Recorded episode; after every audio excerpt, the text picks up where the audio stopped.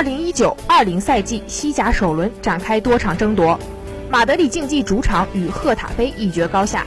上半场，特里皮尔助攻，莫拉塔头球破门，莫利纳被红牌罚下，洛迪两黄变一红被罚下，双方均以十人应战。下半场，菲利克斯突破造点，莫拉塔主罚点球被扑，安赫尔远程射中横梁。最终，马竞主场一比零小胜赫塔菲，取得新赛季开门红。